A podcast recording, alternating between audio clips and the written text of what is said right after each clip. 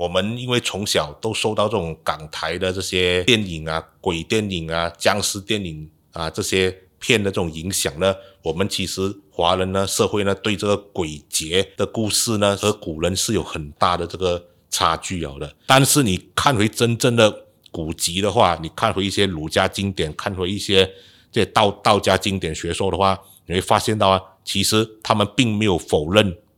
这个鬼神世界的存在，但是我们必须不需要迷信他们，而是敬鬼神而远之。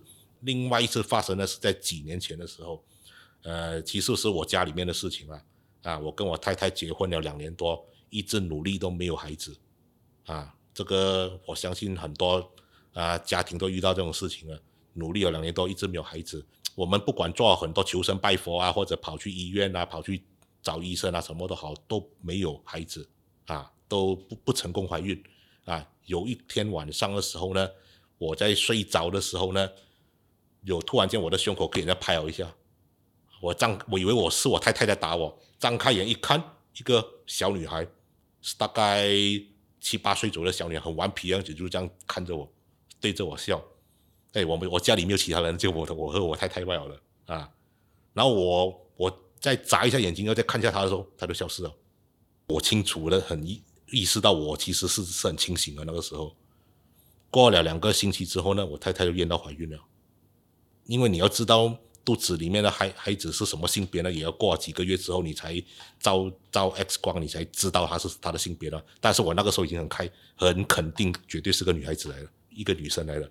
啊，过了几个月，果然验到果然是个女生。我所以我不知道我前世跟她是有什么姻缘，我觉得她这一次是肯定是来找我的啊，所以我。啊，怎么样都好，我要跟他在这一世里面继续这个这个姻缘啊。还有更神奇的事情是，我女儿现在已经是三岁多四岁哦，开始会讲话哦。我开始引导她，你有印象吗？你还没有来到这里之前，你是在哪里的？你是怎么样来来找爸爸妈妈的？她已经开始会描述了。我是以前我是在天上来的，我在天上的时候看到爸爸妈妈在在这露露台上面，所以我就下来了。下来的时候，我进房间看到爸爸打爸爸一下。过后我就钻进妈妈的肚子了，他还会把整个故事讲出来，啊，这个事情我我没引导他讲了，他自己讲出来了。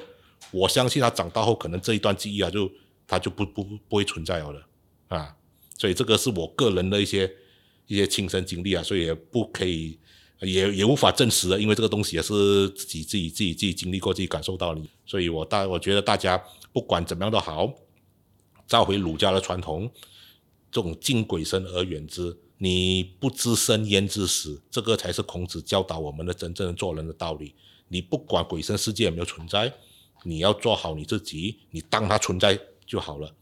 继续尊敬他们，继续敬拜祭拜他们。你应该做的事情继续做，你活好你自己这一生人，那就已经算是算是已经对对对对得起祖先，也对得起自己了。